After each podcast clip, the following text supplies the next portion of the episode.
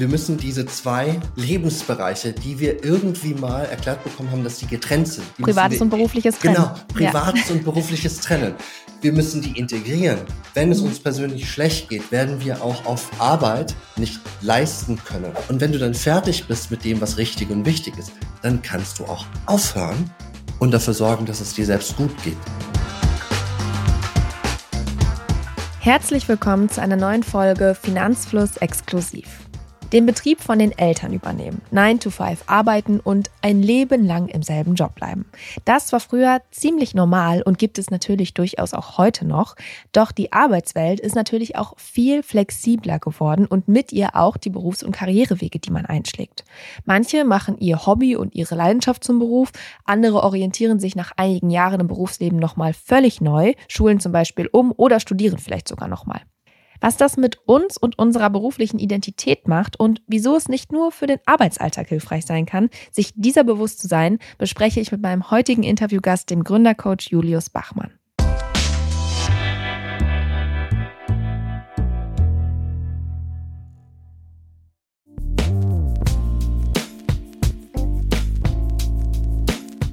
Hi Julius.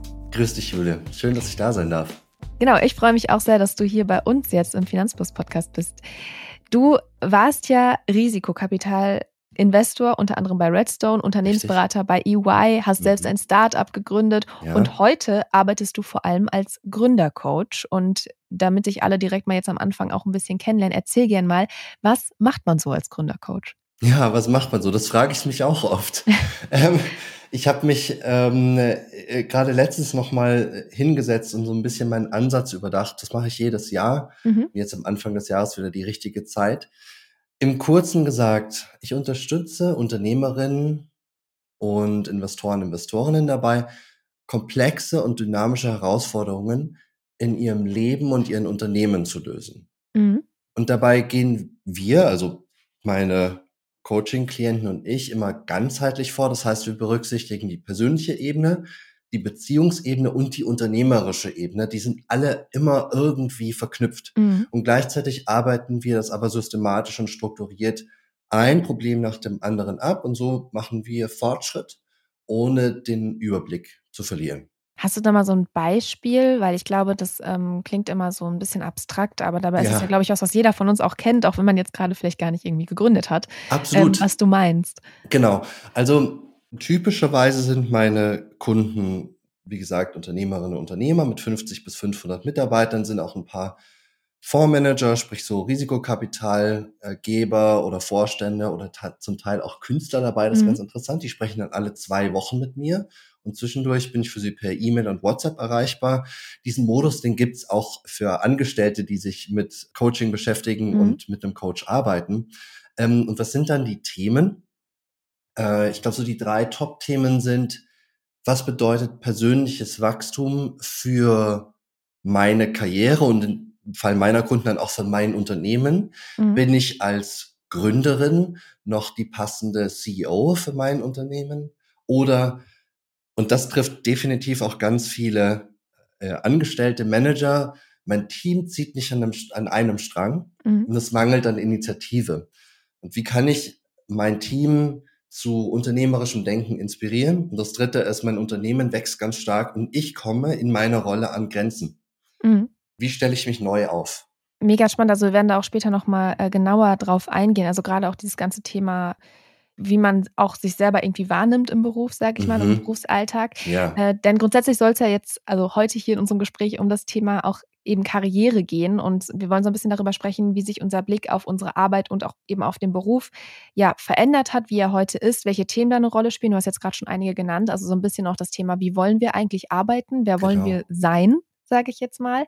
Und ja, du als Gründercoach, ist das der Job, den du dir schon immer vorgestellt hast? Also war das, ist das so ein Traumjob? Und ja, wie bist du überhaupt hingekommen? Ja, das ist eine tolle Frage. Dann hättest du mich vor zehn Jahren gefragt, was macht ein Executive Coach? Dann hätte ich mhm. dich so ein bisschen mit einem Stirnrunzeln angeschaut und gesagt, was ist denn ein Executive Coach überhaupt? Und ähm, ob das meine Traumkarriere werden sollte, müsste er erstmal damit beginnen, dass ich wüsste, was diese Tätigkeit mhm. ist. Ich hatte keine Ahnung. wie du vorher richtig gesagt hast, ich habe meine Karriere in der Beratung begonnen, bin dann ins VC-Business gewechselt, bin dann zum Finanzchef, also CFO geworden und dann später noch zum Unternehmer und Gründer. Mhm. Ich habe schon so oft meinen Karrierepfad gewechselt und dass ich dann am Ende Coach sein würde, das war überhaupt nicht absehbar. Und damit bin ich, glaube ich, nicht alleine, denn es gibt mehr und mehr Menschen, die öfters nicht nur den Job wechseln, sondern wirklich auch den Karrierepfad wechseln. Mhm. Ja, das habe ich auf jeden Fall auch, wie soll ich sagen, im Gefühl, aber man beobachtet es, beobachtet es ja auch so im Freundeskreis oder auch, ähm, man bekommt auch einfach mit, dass der Beruf oder ich sag mal, das, was man als Karriere bezeichnet, sehr viel vielfältiger geworden. Mhm. Und Du hast gerade ja auch schon mal so ein paar Themen angesprochen, die du dann oft mit deinen Klienten und Klientinnen ähm, besprichst, ähm, die da, ja, sag ich mal, so die Themen sind, die sehr bewegt. Hast du da auch ja schon so identifizieren können, was so ähnliche Gedanken und Sorgen oder auch Probleme sind, die irgendwie, wo du sagen würdest, das ist auch so irgendwie so der Zahn der Zeit, dass wir darüber besonders viel nachdenken? Also, wenn ich abstrahiere und so auf die Gesellschaft blicke, dann gibt's da ganz ähnliche Themen, die zunehmende Geschwindigkeit, mhm. technologischer Fortschritt. Vor wenigen Wochen hat Google angekündigt, Google, man merke, dass sie, ich glaube, über 1000 Menschen entlassen aufgrund der zunehmenden Automatisierung mhm. durch künstliche Intelligenz. Mhm. Das passiert heute, Anfang 2024. Und das führt total nachvollziehbar zu einer totalen Verunsicherung im Arbeitsmarkt und auch bei jenen Leuten, die eigentlich sagen, na, ich arbeite doch in der Tech-Branche, ähm, ich müsste doch eigentlich wissen, was so vor sich geht. Und auf der anderen Seite gibt es immer mehr Möglichkeiten im mhm. Arbeitsmarkt. Mhm. Wir haben heute nicht mehr diese 35 Jahre bei Siemens oder bei Daimler Karrieren, wo wir die Ausbildung dort machen und dann dort bleiben, bis wir in die Rente gehen, sondern wechseln deutlich häufiger den Job oder wie ich gerade schon erwähnt hatte, vielleicht auch die Karriere. Mhm. Ähm, denn diese Karrierepfade lösen sich auf und auch der Gedanke, dass ich genau einen Job habe, löst sich auf. Und viele Menschen sagen, na ja, klar habe ich einen Job, aber ich bin auch noch vielleicht aktiv in einem Verband oder in einem, oder in einem Verein, was auch immer das ist, ja. Das macht meine Karriere oder das macht meine Identität aus. Mhm. Und das ist, das ist sozusagen der Trend, äh, den ich total beobachte. Und das hat gar nichts mit Unternehmerinnen und Unternehmern zu tun, mhm. die bei mir als Kunden sind. Mhm.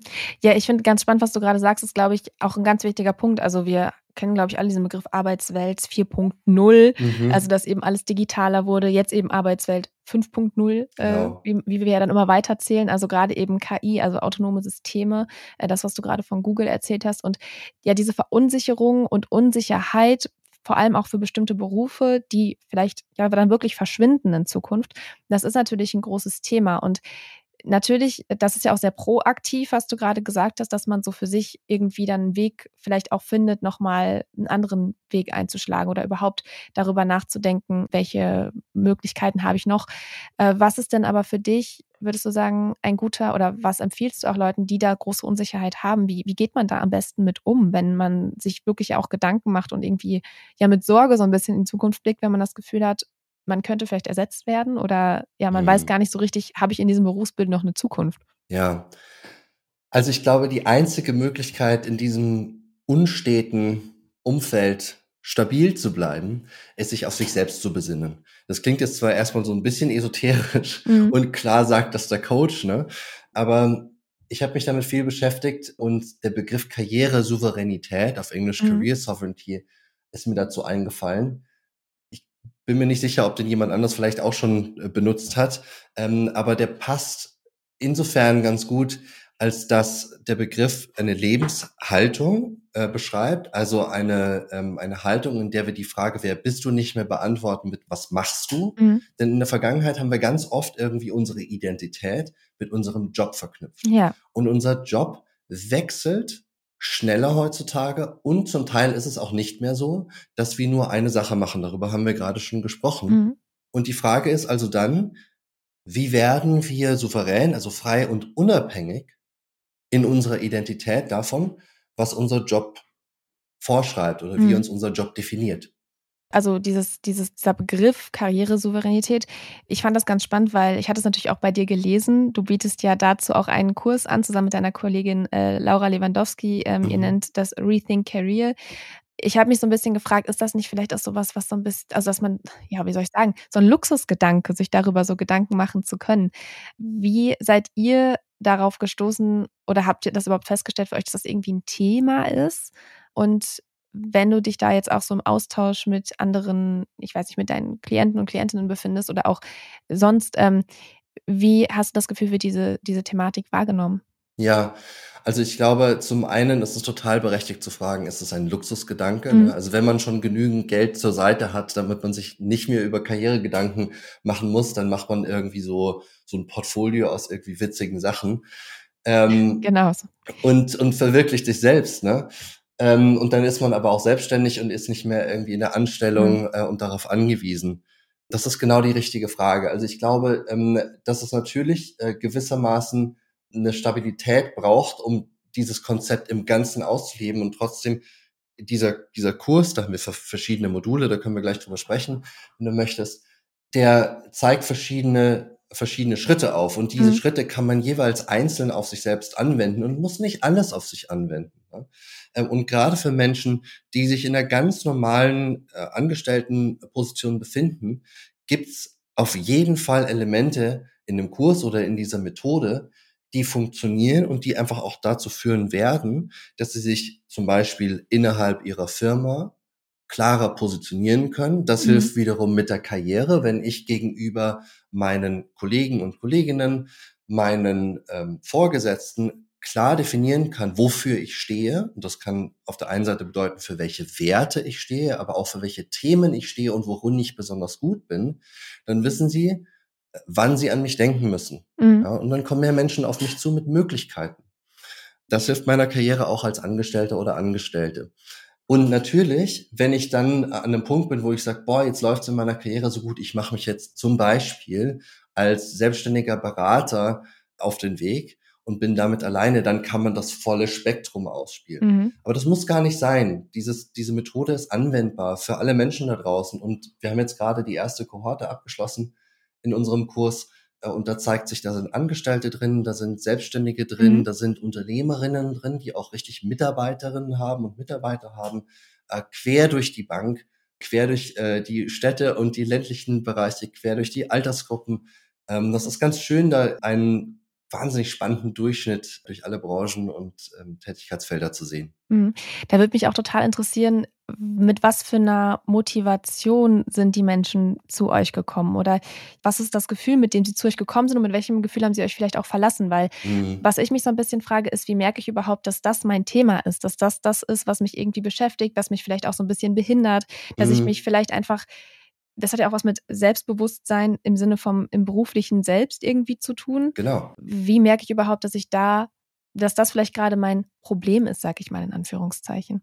Ja, also viele Menschen, die zu uns kommen und Interesse gezeigt haben, sind irgendwie zerrissen oder merken, dass ihre berufliche Identität, du hast es gerade Selbstbewusstsein genannt, ist das mhm. gleiche, verschiedene Pole hat und dass sie sagen, Mensch, ich bin irgendwie super aktiv in meinem, ich sag mal, Gärtnerverein, mhm. ja, und das beschäftigt mich total und das mache ich gerne.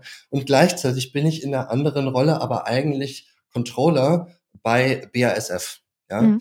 Und vielleicht ziehe ich aus der einen Ecke mein Einkommen und aus der anderen Ecke beziehe ich meine Befriedigung, aber so richtig übereinander bekomme ich es gerade noch nicht. Und da gibt es viele Menschen, die in diesen Situationen sind und dann zu uns kommen und für sich definieren, wie diese Themen, und ich gehe jetzt mal ganz kurz auf diese verschiedenen Module ein. Mhm, gerne. Zum einen die Themen, die mich beschäftigen, denn es mag ja gerne sein, dass ich mich mit, ähm, mit Controlling und Finanzreporting und solchen Themen beschäftige, weil das habe ich mal studiert oder in der Ausbildung gelernt, das praktiziere ich in meinem Beruf, aber auch mit Wachstum oder in der Natur sein mhm. und Gärtnern zum Beispiel beschäftige, ja, also verschiedene Themen, Modul eins. Dann, was sind die Aktivitäten, ja, ähm, die meinen Alltag prägen, quer über all meine, äh, all meine Tätigkeitsfelder, ja, den Gärtnerverein und den Job. Und ja. vielleicht merken wir da auf einmal, naja, ich bin eigentlich so ein Community Organizer, auch in meinem Job, bin ich derjenige, der immer alle zusammenbringt. Mhm. Das hat nichts damit zu tun, wie ich meine Rolle ausfülle, sondern welche Aktivitäten mir besonders einfach kommen. Ja, im zweiten Abschnitt gucken wir uns eben an, was sind diese Aktivitäten, die uns prägen und wir sagen da bewusst nicht Stärken, denn Stärken sind immer so ein bisschen so, so Inselbetrachtungen. Ne? Ich bin besonders gut im keine Ahnung, ich bin besonders analytisch. Ne? Aber um diese Analytik zutage zu fördern, braucht es immer so ein ganzes System an, ähm, an Aktivitäten, die zusammengreifen müssen, damit ich meine Analytik erstmal zeigen kann. Deswegen gucken wir auf diese Systeme. Wir gucken, mhm. wie kommen diese ganzen Aktivitäten wirklich ins Leben. Das ist das Zweite. Das Dritte ist, wo kommt Einkommen rein? Das kann bei Angestellten natürlich sein, dass ich einfach ein Fixgehalt am Ende des Monats, vielleicht Bonus, mhm. vielleicht Anteile bekomme. Das kann bei Selbstständigen auch noch äh, eine deutlich äh, vielfältigere Mischung sein. Aber mittlerweile gibt es ja auch viele Angestellte, die nebenher noch irgendwas anderes machen und zunehmend merken, da könnte ich vielleicht auch, nicht lebenstragend, aber da könnte ich vielleicht auch ein Nebeneinkommen verdienen. Ja, und mhm. zuletzt mhm. stellen wir uns die Frage, wie passt das eigentlich alles so in mein Leben, dass ich da nicht zwischen die Räder komme, dass ich nicht auf einmal im Burnout lande, weil ich mich überall jetzt ganz intensiv beschäftigt habe. Wie passt Selbstfürsorge mhm. in mein Leben mit rein? Und wir spinnen sozusagen um diese vier Themen, äh, um diese vier Module, Themen, Aktivitäten, Einkommen und die Selbstfürsorge ein System herum, mhm. das für unsere Kursteilnehmer oder die Menschen, die sich dafür interessieren, dann rund funktioniert und dass mhm. sie mehr von sich selbst sein können. Mhm. Ich glaube, man hat jetzt schon mal einen ganz guten Einblick bekommen, wie ihr euch das gedacht habt von mm. eben mhm. diesen Fragestellungen her. Mich würde jetzt noch mal voll interessieren, wie du das vielleicht auch für dich selber dadurch klar bekommen hast, was irgendwie dein Leben betrifft. Also du bist ja nicht nur Gründercoach, du bist ja, zum Beispiel ja. auch Vater, du bist Musiker. Ähm, Richtig. Wie hast du diese, also weil ich nehme mal an, äh, du hast das ganze Ding auch schon mal für dich durchgespielt. Welchen Einfluss hatte das auch bei dir am Ende dann? Ja, absolut. Also diese Methode ist nicht daraus entstanden, dass wir uns ganz akademisch irgendwie hingesetzt haben und mhm. gesagt haben, wir wollen eine Methode entwickeln, sondern Laura und ich äh, kennen schon eine Weile und haben uns immer wieder darüber unterhalten, wie wir zwischen diesen verschiedenen Polen aktiv sind und welche Systeme wir für uns entwickelt haben, um da nicht unter die Räder zu kommen, mhm. wie ich mhm. gerade schon erwähnt hatte. Und wie du schon richtig gesagt hast, ich bin Vater, ich habe neben meiner Karriere oder meiner Arbeit als Coach mehrere Unternehmen gestartet, äh, ich bin auch Musiker und ähm, in den nächsten Wochen äh, wird äh, meine erste Single rauskommen. Da ist wahnsinnig viel unterwegs. Ja? Mhm. Ähm, wir schreiben auch gerade noch ein Buch zu diesem, zu diesem Thema ähm, äh, Karrieresouveränität. Das wird allerdings erst nächstes Jahr rauskommen. Und diese ganz persönliche Erfahrung, wie kriege ich das eigentlich alles unter einen Hut, ist die Inspiration zu dieser Arbeit. Wir mhm. haben uns nicht erst hingesetzt und gesagt, boah, jetzt äh, machen wir irgendwie eine Karrieremethode, sondern wir haben ge uns gefragt, was beschäftigt uns denn eigentlich? Mhm.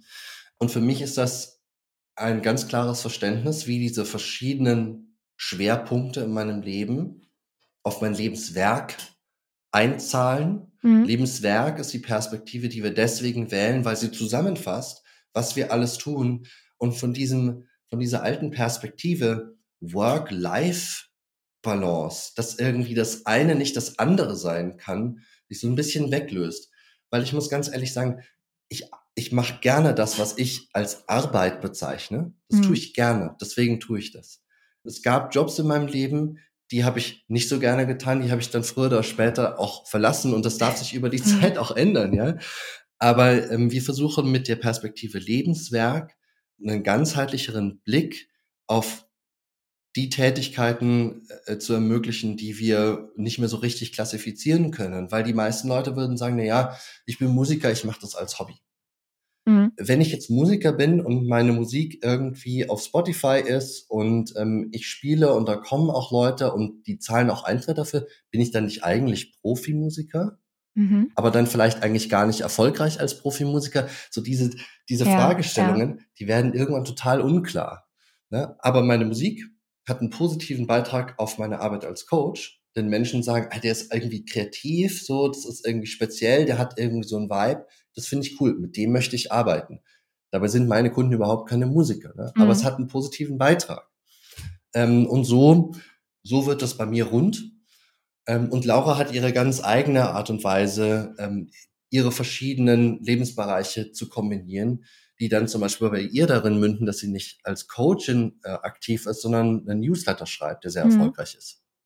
Mhm. Du hast es gerade schon angesprochen, dieses nicht unter die Räder kommen wollen. Ich mhm. glaube, das ist auch so ein, eines der wichtigsten Themen, glaube ich, schon fast für viele. Gerade, sage ich auch mal, wenn man am Anfang seiner Berufskarriere steht, ob ja. man jetzt Arbeitnehmer ist und dadurch auch irgendwie dieses Gefühl hat, ich muss viel ackern, ich muss mich mhm. beweisen, mhm. ich muss immer verfügbar sein, ja. obwohl man eigentlich weiß, dass einem dann, äh, weiß ich nicht, am Wochenende Freizeit eigentlich genauso gut tut. Ich weiß nicht, der Besuch im Yogastudio, mhm. Sport, Joggen, Laufen, mhm. was auch immer. Mhm. Oder auch Musik. Ja. Ähm, aber vor allem natürlich auch, wenn man gerade gegründet hat. Also ich habe auch Freunde ähm, in meinem Freundeskreis, die haben sich selbstständig gemacht und das sind gerade ja die ersten Jahre meistens nicht so schön, weil sie einfach sehr intensiv sind, man viel Arbeit da reinsteckt. Und diese Balance, also es ist ja diese berühmte Work-Life-Balance, die wir alle wollen und ähm, mal minder, mal mehr, mal weniger gut hinbekommen, sag ich mal. Ist das auch was, was ihr dann besprecht? Also dieser Faktor Zeit, wie bekomme ich das dann wirklich alles unter einen Hut in meine Woche und wie viele Tage sollte die haben? Also wie geht ihr das Thema an? Das ist ganz zentral, denn nehmen wir uns mal deine Freunde raus. Ja, die sind jetzt am Anfang dieser, dieser selbstständigen Phase. Da ist wahnsinnig viel zu tun. Und mhm. gleichzeitig wissen wir alle, dass wenn wir mal eine Nacht sehr gut geschlafen haben, äh, ich als Vater schlafe zurzeit nicht immer ganz so gut. Ja, zum Beispiel heute Nacht war es ein bisschen, äh, war es ein bisschen äh, aufregend. Wenn wir aber eine Nacht mal richtig gut geschlafen haben, dann sind wir am nächsten Tag wahnsinnig produktiv, mhm. kriegen viel gebacken, das Leben fühlt sich gut an, ja, die Sonne scheint ein bisschen heller als, als sonst. ähm, Definitiv. Ja, dann wirkt sich das positiv auf unsere Leistung mhm. aus, auf unsere Produktivität. Ja? Wenn wir es also schaffen können, unser, unser Wohlergehen zu priorisieren, und zwar im ganz normalen Alltag, dann wird sich auch das auf unsere Leistung auswirken. Ich versuche bewusst nicht immer über diese, diese Leistungsperspektive reinzukommen, aber am Ende des Tages ist es wichtig zu verstehen, mhm. dass wenn wir sicherstellen, dass es uns körperlich und mental und seelisch gut geht, dass wir dann auch in welch auch immer ähm, gearteten Arbeitsumfeld besser ankommen. Und so ist das ganze letzte Modul bei uns nur der Frage gewidmet, wie können wir sicherstellen, dass wir unsere Selbstfürsorge priorisieren, mhm. dass, wir, dass es uns so gut geht, dass wir als die bestmögliche Variante unserer selbst in die Welt treten. Jeden Tag wieder. Mhm. Und das hat dann, das hat dann ganz pragmatische Folgen. Zum Beispiel, als ich Vater geworden bin, habe ich begonnen, meinen ganzen Tag umzustrukturieren ich habe heutzutage deutlich weniger ähm, Verabredungen zum Mittagessen, auch wenn ich mhm. total gerne Menschen treffe. Das ist immerhin irgendwie mein Beruf geworden, ja. Aber ich gehe mittags zum Sport oder in die Sauna ähm, oder zum Yoga, mhm. weil ich weiß, dass die Mittagszeit die einzige Zeit ist, die ich wirklich voll unter meiner Kontrolle habe. Da sind keine Kunden da, ähm, mein Kind ist in der Kita und da kann ich meine Zeit komplett kontrollieren und die investiere ich dann in mich selbst und danach geht's mir so viel besser. Mhm. Da bin ich weniger krank, ja, da habe ich eine bessere Aufmerksamkeit. Und ähm, um darauf nochmal zurückzuführen, das ist sozusagen das gesamte vierte Modul, sicherzustellen, dass es uns gut geht und wir nicht unter die Räder kommen. Und die zweite, der zweite Strang dabei ist die Frage der Priorisierung. Denn wir sprechen da auch ganz klar darüber, wie wir so Ziele setzen, dass wir das Wichtige und das Richtige tun und dass wir nicht einfach nur versuchen, schneller zu sein. Weil das ist immer so ein bisschen meine Problematik mit diesem Performance-Gedanken. Mhm. Leistung bedeutet für viele immer schneller, höher, weiter. Und ähm, ich versuche da ganz bewusst einen Akzent zu setzen und zu sagen, Leistung bedeutet das Richtige und das Wichtige zu tun, effektiv zu sein, statt effizient zu sein. Natürlich darfst du auch effizient und produktiv sein, aber du musst das Richtige tun. Und wenn du dann fertig bist mit dem, was richtig und wichtig ist, dann kannst du auch aufhören und dafür sorgen, dass es dir selbst gut geht. Mhm. Ich finde, das ist ganz äh, interessant, weil ich gerade die ganze Zeit so im Kopf dachte, ich glaube, das können total viele teilen und total viele würden sich auch super gern diese Zeit nehmen, mhm. mittags oder abends, wann auch immer sie dann überhaupt dafür Zeit haben. Das ist ja auch immer das erstmal für sich herauszufinden, wann ist eigentlich der richtige Zeitpunkt, mir die Zeit für mich dann auch wirklich zu nehmen.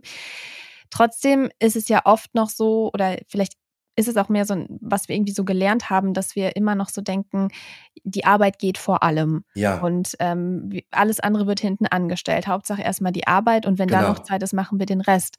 Ist das was, wo du sagen wirst, da sind wir bei einem Umdenken oder brauchen wir dieses Umdenken noch, damit es uns besser geht? Weil, also ich habe auch, da muss ich auch wieder sagen, viele im Freundeskreis, wo ich sagen würde, die, da ist der Job an erster Stelle und alles Mhm. danach, was einem dann eben gut tut, das Mhm. kommt erst dann. Und Ja. dadurch kommt natürlich auch, dass wir so ein bisschen sagen, ja, das muss man sich ja leisten können, die freie Zeit und dieses und jenes. Aber wenn es einem ja gut tut, sollte man sich ja die Zeit eigentlich nehmen. Genau, und genau das ist der, das ist die Verwandlung oder die Transformation, durch die wir durch müssen. Alle. Mhm. Denn wir müssen diese, diese zwei Lebensbereiche, die wir irgendwie mal erklärt bekommen haben, dass sie getrennt sind. Die Privates müssen und wir, berufliches trennen. Genau, Ja. privates und berufliches trennen. Wir müssen die integrieren. Wenn es Mhm. uns persönlich schlecht geht, werden wir auch auf Arbeit nicht leisten können. Ja? Mhm. Und wenn wir bisher gesagt haben, naja, ich muss ja erstmal so die Brötchen ran schaffen und dann kann ich irgendwie noch mir was Gutes tun oder mit der Familie in Urlaub fahren, das ist die alte Denkweise, weil wenn es mir nicht gut geht, dann werde ich auch in meinem Job nicht weiterkommen.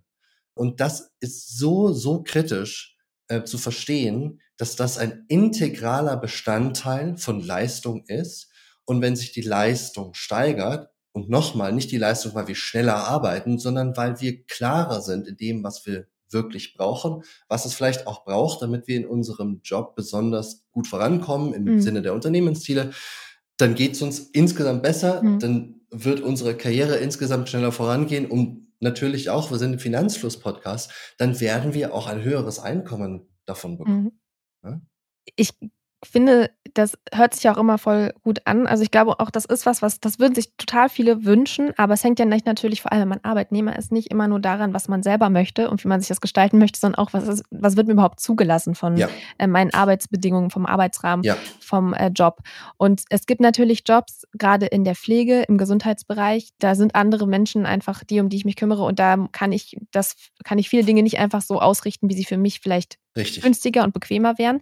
Ja, Und auch ansonsten sind wir ja auch gerade immer noch in unserem Prozess, also New Work kennen wir alle, also diese neue Konzepte des Arbeitens, ein neues Verständnis, dass auch Arbeit einfach flexibler wird, äh, Job-Sharing, Desk-Sharing, Job-Rotation, äh, fluide Teams, also all das oder irgendwie ja im Ausland arbeiten ähm, und viel Reisen dabei. Das sind natürlich Sachen, das klingt nach mehr Freiheit, nach mehr Gestaltung und wünschen sich vielleicht auch viele, aber wird eben auch nicht überall angeboten vom Arbeitgeber. Wie gesagt, geht auch nicht überall, aber grundsätzlich ist es auch dort, wo es geht, vielleicht immer noch nicht so gerne gesehen. Also ich sage mal so beim Thema Homeoffice, das haben wir eigentlich Ja. in der Pandemie fast alle irgendwie dann machen müssen. Und trotzdem ist es so, dass viele, gerade in den großen Unternehmen, ich habe da letztens eine Umfrage oder eine, Analyse zugesehen, dass da viele gesagt haben, auch hier in Deutschland, ich glaube 125 ähm, CEOs waren das, die da gefragt worden sind, dass sie vom Homeoffice eigentlich auch wieder zurück wollen. Also, dass Mhm. sie da gar keine Fans von sind. Und das zeigt ja auch so ein bisschen, okay, irgendwie kann sich das schon mal nicht so richtig durchsetzen, was ja schon so mehr Flexibilität bedeuten würde. ja. Äh, was hast du da für ein Gefühl? Also, wie ist da überhaupt die Arbeitswelt drauf eingestellt oder ja gerade eben dieses Angestelltenverhältnis auch? Bei Selbstständigen ist immer noch ein bisschen was anderes. Wie weit sind wir da überhaupt? Also, ist das überhaupt möglich oder muss sich da auch was verändern? Also ich glaube, das war das, was ich vergessen hatte, äh, zu deiner vorherigen Frage zu sagen. Der eine Strang ist, dass wir ganz viel äh, innere Haltung auch noch ändern Mhm. können. Bei uns als, bei uns als Arbeitnehmern und als Arbeitgebern gleichermaßen, ja. Die innere Haltung, wie wir uns definieren und wie, wie frei wir uns das Leben gestalten. In dem Rahmen, in dem es uns möglich ist. Ja. Und jetzt sprechen wir über den Rahmen, der uns möglich gemacht Genau. wird durch Ja. unsere Arbeitgeber. Interessanterweise wurde dieser Begriff New Work äh, in einem der ersten Veröffentlichungen dazu von der Case Study äh, geprägt eines Pflegeunternehmens äh, in Mhm. den Niederlanden. Und das finde ich ganz witzig in dem Kontext, weil ich bin total bei dir. Na, das sind die, das sind die harten Jobs. Ja, äh, nicht nicht die Leute, die ähm, im Versicherungskonzern in der Innovationsabteilung irgendwie arbeiten Mhm. und all diese New Work Modelle praktizieren können, vielleicht auch, weil sie es als Beispiel vorleben, sondern es gibt definitiv ganze Zweige, ganze Karrierepfade und Industriezweige, wo die Jobs hart sind, wo die Möglichkeit, irgendwie Desk-Sharing zu betreiben schon deswegen schwierig ist, weil du arbeitest an keinem Desk. Ja. Ähm, da gibt's nichts zu teilen. Und das ist absolut richtig. Ne?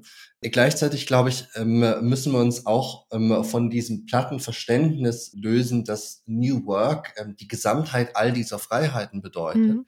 und uns selbst die Frage stellen, welche dieser Freiheiten sind uns denn wirklich, wirklich wichtig? Mhm. Ich gehe sehr gerne ins Büro zum Beispiel, ja. Mhm. Äh, gleichzeitig genieße ich es aber total, äh, mir den Tag frei einteilen zu können.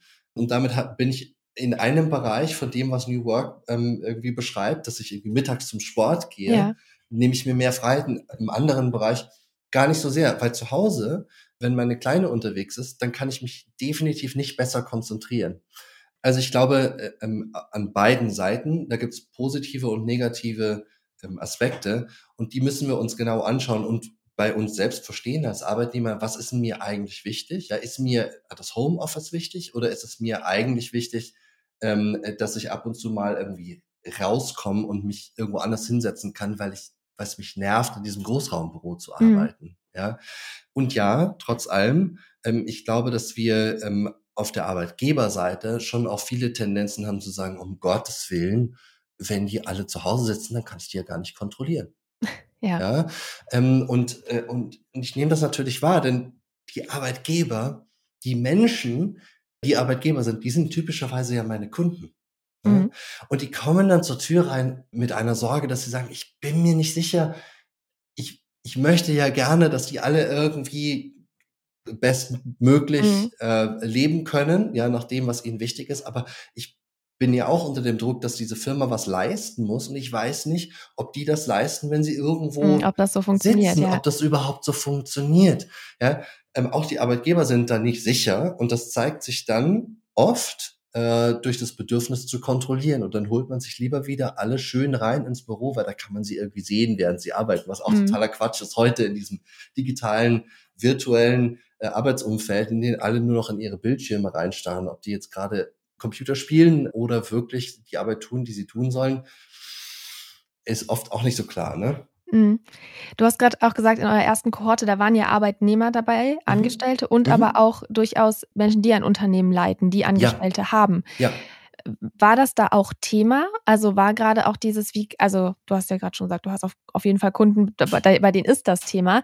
Aber wie verändert sich dann dadurch auch was, wenn du mit ihnen darüber sprichst? Also zu welchen Lösungen sind da manche schon gekommen? Gerade auch ähm, natürlich vom Arbeitgebersein her, aber auch als Angestellter, wie kann man das vielleicht auch einfordern, dass man sich dann irgendwie mehr Flexibilität wünscht? Ja, es ist ganz witzig, weil eine Story aus dieser Kohorte äh, ist mir äh, im Kopf geblieben, denn eine Kursteilnehmerin von uns ist in einer remote angestellten Position, mhm. äh, über mehrere hundert Kilometer entfernt vom Büro ihres Arbeitgebers und hat als Schluss aus dieser äh, Arbeit gezogen, dass sie sich jetzt erstmal gerne wieder einen Job suchen möchte in ihrer Stadt, damit sie im Büro sein kann, weil sie so gerne mit Menschen arbeitet und dieses Umfeld braucht, um wieder kreativer arbeiten mhm. zu können, weil sie sitzt die ganze Zeit vor ihrem PC, startet rein, Videomeetings, E-Mails, Slack-Channels ähm, und fühlt sich gar nicht mehr in Verbindung mit Menschen und fühlt diese Kreativität nicht. Ja. Also es ist genau das Gegenbeispiel zu dem, was wir typischerweise von neuer Arbeit hören, dass sie sagt, nee, also ehrlich gesagt, ich möchte wieder in ein Büro, ich möchte mit Menschen so in echt, so in der Kaffeeküche über Sachen sprechen, vielleicht komme ich da auf irgendwelche neuen Ideen. Mhm. Und wenn ich dann auf neue Ideen komme, dann kann ich mich damit vielleicht auch mal selbstständig machen. Also es ist genau der, der Trend, der andersrum mhm. läuft. Ne? Und das finde ich irgendwie ein schönes Beispiel, um zu zeigen, so die New Work-Debatte ist noch lange nicht ausgereift und die versucht, das Unmögliche möglich zu machen, nämlich die Individualisierung, mhm. die Personalisierung der Arbeitswelt als eine gesellschaftliche Debatte zu führen. Also alle über einen Kamm zu scheren in der Diskussion. Aber der Inhalt der Diskussion ist, dass wir alle unterschiedlich sind und verschiedene Bedürfnisse haben. Mhm. Ich glaube, das ist voll äh, der spannende Punkt, weil gerade dieses, also ich, ich nenne das immer so ein bisschen Romantisieren von, genau. ähm, von, von Homeoffice. Mhm. Äh, ich bin selbst sehr viel im Homeoffice und ich mhm. kenne das auch. Manchmal sitzt man hier und man hat, man hat zwar so digitalen Kontakt, aber hat den ganzen Tag nicht wirklich mit einem Menschen geredet. Deswegen so für mich, ich habe auch so gemerkt, ich muss mittags mal eine Runde um den Block gehen mhm. und Menschen sehen und äh, hören. Das, das tut mir dann gut. Und liebe natürlich aber auch die Tage, die ich dann im Büro bin. Aber das überhaupt auch mal zu, so zu merken, wie sich das dann auch echt auf die Stimmung drückt und auf das eigene Arbeitsverhalten, ist, glaube ich, schon mal ganz wichtig. Total. Um bei diesem Thema Romantisierung aber zu bleiben, weil es gibt ja auch durchaus Kritik an diesem ganzen Thema flexibles Arbeiten, was gerade so Arbeits- und Gesundheitsschutz angeht. Also wie macht man es mit der Arbeitszeiterfassung? Da gibt es natürlich Möglichkeiten, aber das sind natürlich auch die Fragen, die du wahrscheinlich auch schon oft gestellt bekommen hast. Wie machen wir das am besten? Und natürlich auch, dass man, wenn man flexibel ist und quasi von überall und immer arbeiten könnte, dass da auch das Thema Selbstausbeutung und Grenzen setzen ein großes Thema ist. Genau, da sind wir wieder genau ja, da, wo wir genau. vorher gesprochen haben, ne? Weil wir denken, wir müssen die Arbeit zuerst stellen und wir müssen ganz, ganz viel arbeiten. Und wenn wir dann so müde sind, dass wir praktisch nicht mehr auf dem Bildschirm starren, dann gehen wir noch raus und gehen wir noch kurz mal 20 Minuten spazieren. Wobei doch genau. die Möglichkeit wäre, in einer neuen Arbeitswelt zu sagen, Mensch, ähm, jetzt bin ich gerade irgendwie zu Hause oder sonst wo, ähm, wo ich, wo mir ein flexibleres äh, Arbeiten äh, ermöglicht ist, dann mache ich doch mitten am Tag einfach mal eine Stunde Pause äh, und gehe raus. Äh, wenn die Sonne scheint und nicht äh, im Winter hier in Berlin, wo ich gerade sitze, wo es irgendwie um 17 Uhr schon wieder stockfinster ist und um 7 Uhr, 8 Uhr morgens auch irgendwie noch ziemlich düster ist. Und das ist, glaube ich, so wahnsinnig wichtig, dass diese neue Arbeitswelt mhm. auch einfach voraussetzt, dass wir alle, und damit meine ich jetzt wirklich auch so, wir als Angestellte, jetzt bin ich kein Angestellter, aber mhm. ähm, dass, dass alle Menschen als Menschen im ersten Schritt mal sich die Frage stellen, wie geht es mir gut und was muss ich tun, damit es mir gut geht und ähm, wie kann ich das auch gegenüber den Menschen, mit denen ich mich im Arbeitsumfeld gegenüber sehe, mitteilen, sprich Grenzen setzen ähm, oder einfach sagen so, hey, ich brauche jetzt mal kurz eine Stunde. Ähm, ich mache irgendwie später noch eine Stunde länger oder ich habe heute ähm, Morgen irgendwie eine Stunde früher angefangen oder sowas. Aber ich brauche das tagsüber. Und ich mache das, weil dann geht's mir gut. Ähm, und wenn wir alle in dem Selbstverständnis unterwegs sind, dass wir, dass es, dass wir verschiedene Sachen brauchen, damit es uns gut geht, mhm. dann können wir auch besser im Arbeitskontext auftreten, dann werden wir resilienter als Menschen und Menschen in Organisationen, die resilienter sind, werden die ganzen Organisationen und, die, und das Geschäft auch besser und resilienter ne, und erfolgreicher.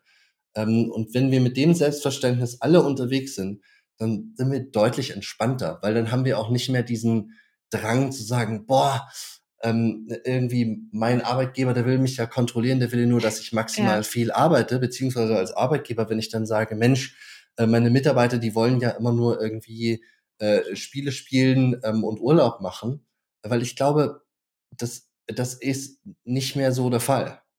Mhm. Dieses Selbstverständnis, von dem du sprichst, das verlangt natürlich ja auch erstmal nach einer Menge Selbstreflexion, also ja. sich diese ganzen Fragen zu stellen. Und ja. ich nehme jetzt einfach mal an, die Leute, die dann auch bei euch äh, zu diesem Kurs kommen, um sich darüber auch nochmal so vertiefend auszutauschen, die haben die mhm. ersten Schritte davor schon gemacht, weil denen ist schon irgendwie klar geworden, welche Fragen sie sich stellen und wie sie das irgendwie ja. für sich auch ordnen wollen. Ja. Was würdest du denn sagen, sind da auch so Fragen, die man sich mal stellen kann, um so ein bisschen für sich vielleicht klar zu bekommen, was tut mir äh, denn gut. Also ich kann mir vorstellen, dass sich, das hört sich jetzt so banal an, aber ich glaube, viele sind sich darüber vielleicht gar nicht so bewusst, wie das eine mit dem anderen zusammenhängt in ihrem ja. Leben. Also was wir festgestellt haben, ist, dass die Kursteilnehmer zum einen schon ein bisschen Arbeitserfahrung haben, typischerweise mhm. schon fünf oder mehr Jahre Arbeitserfahrung haben ähm, und aus diesem Grund auch schon eine gewisse Zeit darüber reflektiert haben, was sie gerne tun und was sie gut tun. Das muss nicht immer das Gleiche sein und es mhm. muss auch nicht beides im Arbeitskontext passieren. Aber aufbauend auf dieser Klarheit, was sie gerne tun und was sie gut tun, dann auch sagen, das möchte ich gerne in mein Leben integrieren. Mhm. Und ähm, mit diesen, zum Teil sind das Fragmente und Bruchstücken, kommen sie dann äh, in den Kurs rein, gehen mit uns in den Austausch, gehen mit den, mit den anderen Kursteilnehmern und Kursteilnehmerinnen in den Austausch um herauszufinden, wie ihre Version, und das ist ja so wichtig, es gibt nicht eine Version von Karrieresouveränität oder der neuen Arbeitswelt. Mhm. Es gibt immer eine individuell funktionierende, zu dem Zeitpunkt funktionierende Version von Karrieresouveränität. Also von all diesen vier Eckpunkten, den Themen, den Aktivitäten, den Einkommensströmen und dem persönlichen Wohlbefinden, wie das in dem Moment für sie funktioniert, in der Lebenssituation, in der sie sind. Da kommen die mit Fragen rein und da kommen die mit ihrer individuellen Antwort mhm. raus. Und das würde ich behaupten, könnten die genau gleichen Menschen fünf Jahre später machen und würden mit anderen Fragen mhm. reinkommen und auf andere Antworten kommen. Das geht uns beiden ja genauso. Was heute für uns funktioniert, wäre vor fünf Jahren nicht, vielleicht nicht möglich gewesen, vielleicht aber auch nicht nötig gewesen. Vor fünf Jahren, da war ich noch nicht Vater, da bin ich einfach morgens zum Sport gegangen, abends zum Sport gegangen, da hat mein Leben ganz anders ausgesehen. Was sind denn da so typische Fragen, die sich unterschiedliche Altersgruppen stellen oder Themen, mit denen sie sich beschäftigen? Weil das ist ja genau das Ding. Du hast Berufsanfänger, du hast Menschen, die sind schon ein paar Jahre im Job mhm. und gründen eine Familie. Andere sind vielleicht auch sogar schon, stehen schon kurz davor, in Rente zu gehen und, ja. und stellen sich jetzt nochmal Fragen. Also was würde mich voll interessieren, wie was das mhm. auch so vom, mit dem Alter oder mit dem Alter zusammenhängt. Ja, also wir haben äh, am Menschen am Beginn ihrer Karriere, die sich fragen, wie sieht eigentlich eine Karriere aus mhm. mit all der Unsicherheit, die ich heute schon wahrnehme. Ja. Weil ich ja jetzt schon verstehe, dass es irgendwie diesen Siemens 35 bis 40 Jahre Job und ab in die Rente nicht mehr gibt aber ich irgendwie so unterbewusst auch verstehe, dass so sehr ich TikTok-Influencer-Star sein möchte, die Wahrscheinlichkeit, dass ich das sein werde, relativ gering ist. Mhm. Und jetzt muss ich zwischen diesen zwei extremen Varianten irgendwie meinen eigenen Weg gestalten. Und wie sieht dieser Weg aus? Ohne dass ich mich nur vom Arbeitgeber zu Arbeitgeber irgendwie hangel und das alles so ein kurzatmiges Gehechle wird. Anfang der Karriere. In der Mitte der Karriere oft Menschen, die wir auch in unserem Kurs dann schon haben, die sagen, hm, ich befasse mich mit der Frage äh, Familienplanung, Familiengründung, mhm. vielleicht ist es auch schon geschehen. Ähm, wie schaffe ich Vereinbarkeit? Wie schaffe ich auch Vereinbarkeit in Abhängigkeit äh, mit meinem Lebenspartner oder meiner Lebenspartnerin? Wie stelle ich sicher, dass die Vision meines Lebens, die ich mal hatte, ähm, auch Wirklichkeit werden kann? Und da kommen wir natürlich auch ähm, auf viele ähm, finanzielle Themen zu sprechen, Themen, die ihr in dem Podcast ja in viel Tiefe und vielen Aspekten auch behandelt. Und dann zum, äh, zum Ende der Karriere, und damit meine ich jetzt nicht so ganz scharf das Ende irgendwie mit 60, sondern auch schon so ab, sag mal, 50 machen sich Menschen ja Gedanken darüber so, okay, also ich habe jetzt vielleicht schon ähm, 20 Jahre im Berufsleben verbracht. Wie kann ich mein Leben denn jetzt so gestalten, dass ich vielleicht auch noch mal einen anderen Modus fahren kann? Und da gibt es Menschen, die kündigen ihren Job, die ziehen noch mal irgendwo um. Wir haben einige Fälle davon in unserer ersten Kohorte. Die ziehen dann um und sagen, okay, jetzt ähm, betreibe ich äh, hier irgendwie auf der einen Seite ein Beratungsunternehmen und auf der anderen mhm. Seite betreibe ich irgendwie ein, ich mache es mal ganz klischeehaft, ein, ein Retreat Center in den Bergen, ja. Und, ähm, und das gibt mir jetzt den Modus, in dem ich gerne leben möchte. Mhm. Und dann gibt's natürlich wirklich noch, ich sag mal, mit 60, 65 den Übergang, dass Menschen sagen, ich habe meine Karriere im Sinne des Einkommens jetzt durch, ich möchte aber eigentlich weiterhin aktiv bleiben. Ich muss das aber nicht im Rahmen einer Anstellung machen. Mhm. Ähm, und ich könnte mir vorstellen, mich zum Beispiel noch selbstständig zu machen mit irgendeinem Thema, ähm, was mir gut passt oder mich äh, engagieren auch gerne freiwillig engagieren in einem Verein oder ähm, mit einem Thema, was mir am Herzen liegt.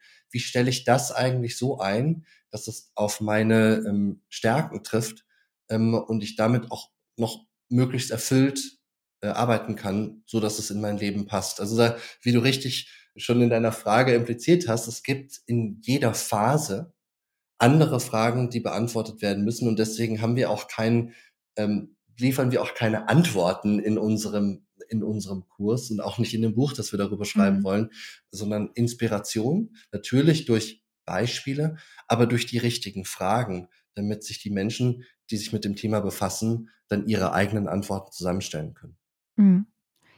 Ich glaube, ein Thema, was alle Altersgruppen beschäftigen kann oder vielleicht auch tut, ist das Thema psychische Belastung im mhm. Beruf. Ja. Wir haben ja vorhin schon einmal kurz dieses Thema Work-Life-Balance so angeschnitten.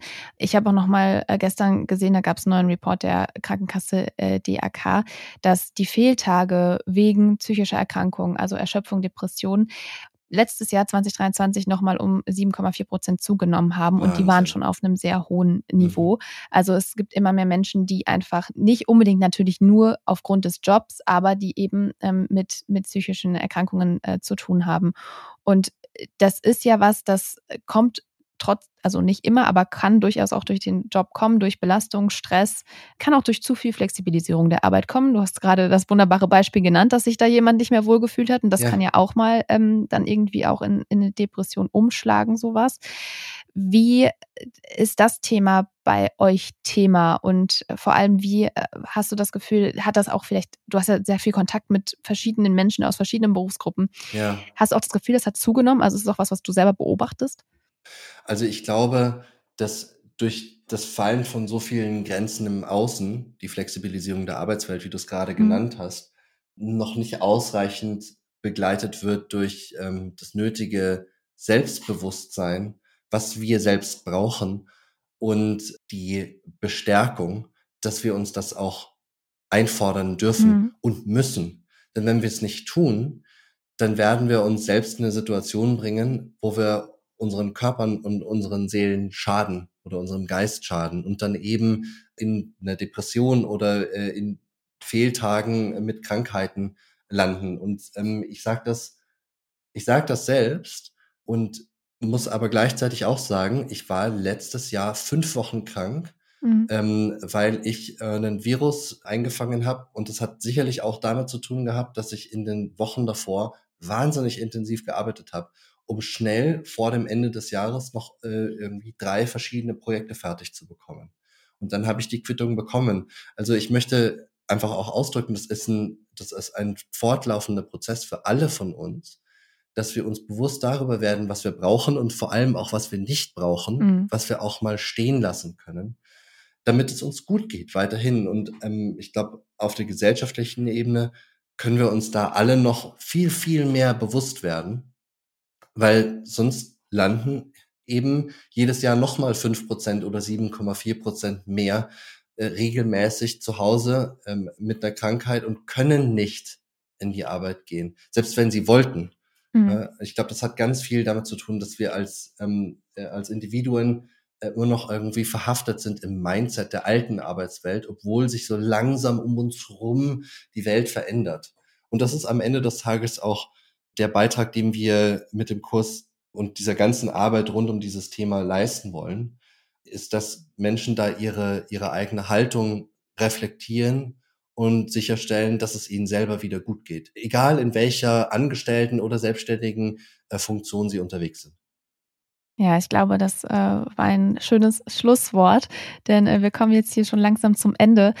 Ich hoffe, es ist einigen klar geworden, ähm, die, die vielleicht auch immer noch so ein bisschen gezweifelt haben, ob es äh, richtig ist, sich äh, Gedanken darüber zu machen, wie es einem geht und ob es einem gut geht, dass das sehr berechtigt ist und dass man sich das immer fragen sollte, egal wo man gerade steht, ob man am Anfang der Karriere steht, ob man schon länger dabei ist, weil es einfach, glaube ich, an erster Stelle stehen sollte, die eigene Gesundheit und das eigene Wohlbefinden und dass ähm, man da auch mal Zeit rein investieren sollte. Und genau, das waren ähm, viele spannende Eindrücke und Erfahrungen. Danke, Julius, dass du da warst.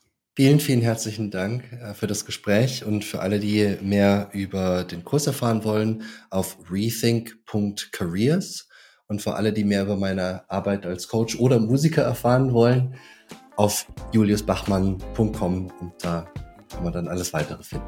Genau, das verlinke ich auch auf jeden Fall in unseren Show Notes und sag nochmal Dankeschön für deinen Danke Besuch. Dir.